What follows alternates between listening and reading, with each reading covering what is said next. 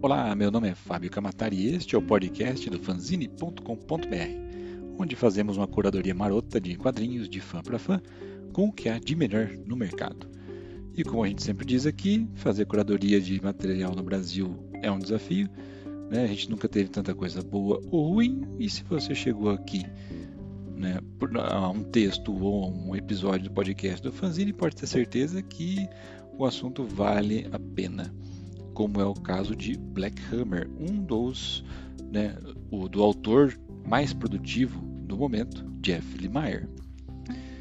Vamos então à sinopse oficial. Black Hammer é representante nobre da obra de Jeff Lemire, um dos maiores nomes dos quadrinhos atualmente. Eleita a melhor série original de 2017 pelo Eisner Awards, o principal prêmio internacional do quadrinho, dos quadrinhos, a obra de Jeff Lemire com o artista Dean Norton e o colorista Dave Stewart explora os percalços na vida de heróis em decadência. No passado, eles salvaram o mundo, mas agora levam vidas medíocres em uma cidade rural fora dos limites do tempo. Não há como fugir, mas Abrams Lamb, Menina de Ouro, Coronel Ward Madame Libélula e Barbalin tentam empregar as suas habilidades extraordinárias para se libertar desse incomum purgatório. Obrigados a disfarçar os seus poderes, sua natureza e suas origens aos olhos dos habitantes locais, eles personificam uma típica família disfuncional, tentando criar para si uma vida normal. O primeiro volume de Black Hammer Origens Secretas reúne os primeiros seis fascículos originais e conta ainda com o pós-fácil do autor, perfis de construção de personagens e os esboços originais. Ao vencerem o poderoso e maligno Antideus, os maiores heróis de Spiral City desaparecem sem deixar vestígios.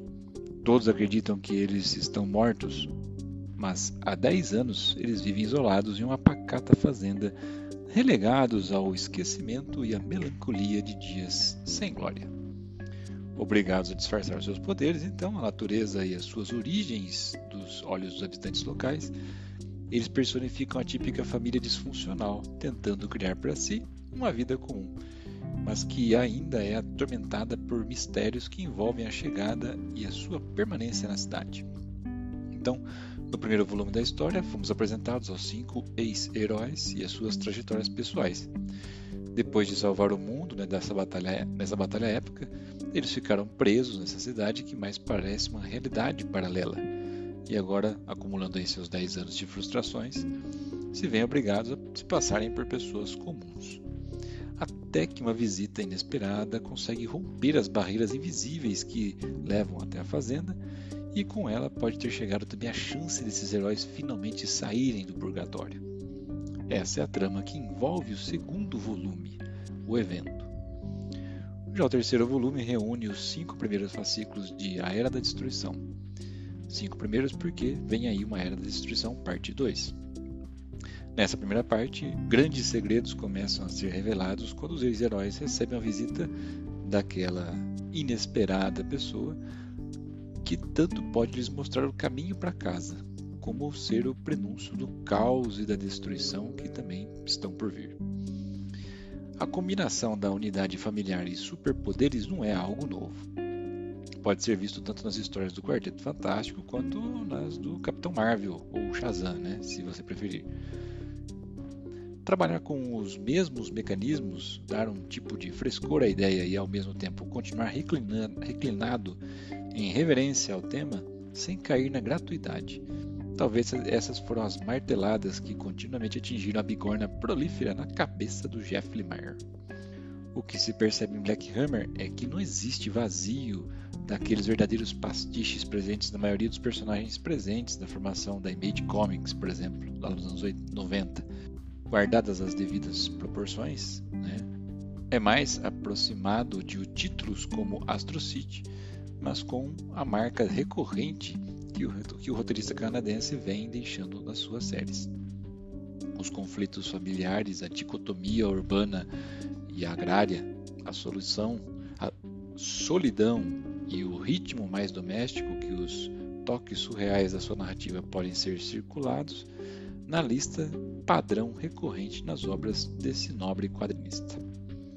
As ações aventureiras típicas da velocidade do gênero são refreadas por breves lampejos de flashbacks nesse primeiro arco. O que realmente fica em primeiro plano é como os protagonistas estão convivendo em um ambiente limitado em que os seus poderes e identidades devem ser preservados perante os habitantes da cidadezinha, né, da fazenda lá onde eles estão. Lee não explica ainda o porquê ou as consequências né, do que acontece ao se cruzar os limites rurais.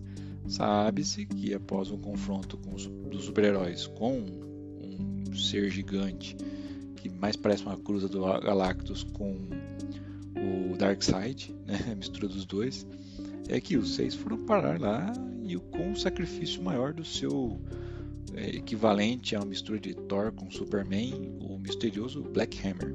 Nessa pegada, um por um, é, eles acabam sendo apresentados naquele aprisionamento no, completa aí a sua primeira década. Cada capítulo se centra em um dos protagonistas exilados e também homenageia alguns um gênero né, do, dos quadrinhos ao longo do tempo.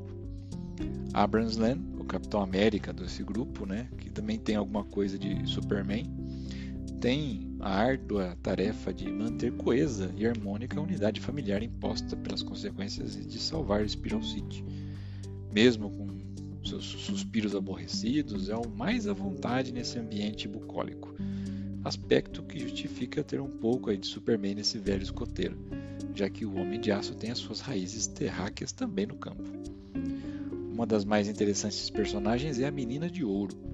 Assim como os heróis deixaram a contragosto meio urbano para o rural, Jeff Lemire faz o caminho inverso para a garota, que tem como base o Capitão Marvel, né, o Shazam ela é uma senhora que se transforma em um jovem dizendo uma palavra mágica.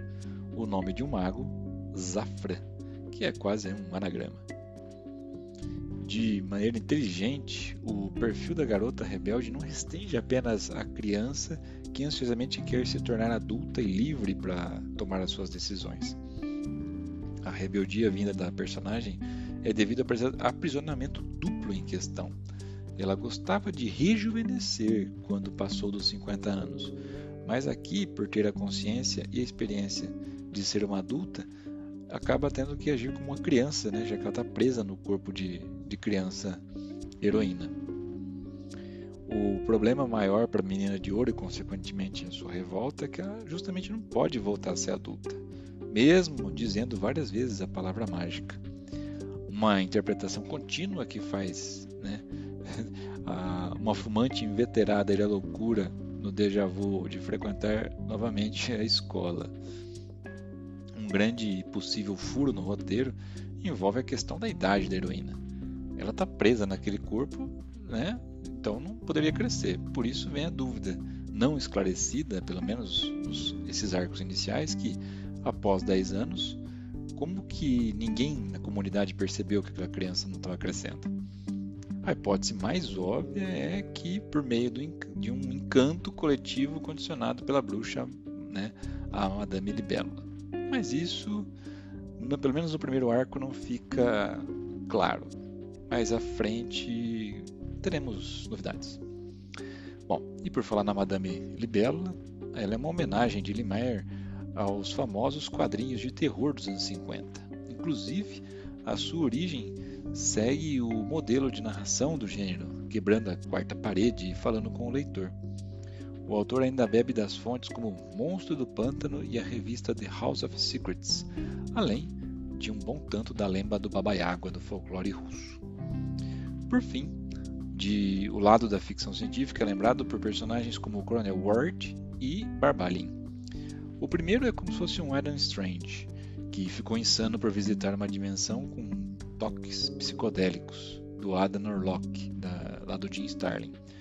E o outro é uma versão bem peculiar do Ajax, né, o Caçador de Marte. Sobre o Ajax, sobre na verdade o Barbali, o transformismo, uma das características que ele apresenta, que apresenta né, do personagem da DC, além de ser marciano, é explorado de uma perspectiva bem diferente vai além do funcional poder alienígena e levanta umas curiosas pontes metafóricas sobre identidade e gênero. Há também um robô típico do sci-fi dos anos 50, 60, mas que né, fica diferente porque tem uma, uma personalidade feminina, a Talk Walk. Ela é companheira do Coronel Ward e a sua utilidade na trama até então é reduzida à cozinha e, e as tentativas de enviar sondas, né, partindo do confinamento deles. Mais do que uma reverência aos gêneros de HQ, Black Hammer faz uma boa investigação psicológica, definindo bem cada um dos seus personagens. Você tem o mais centrado, a rebelde, o loucaço, a mais passiva e até o impreciso. Todos se sentindo deslocados e aberrações. Se um ou outro transparece isso na sua essência, há situações que vão fazer ele ser lembrado disso. Em paralelo, Limar sabe conduzir os clichês que arma entre os super-heróis e os habitantes da cidadezinha. Questões religiosas, amorosas, cotidianas, né, são trabalhadas para ajudar ao, na humanidade dos protagonistas e seguir aí, o avanço da trama.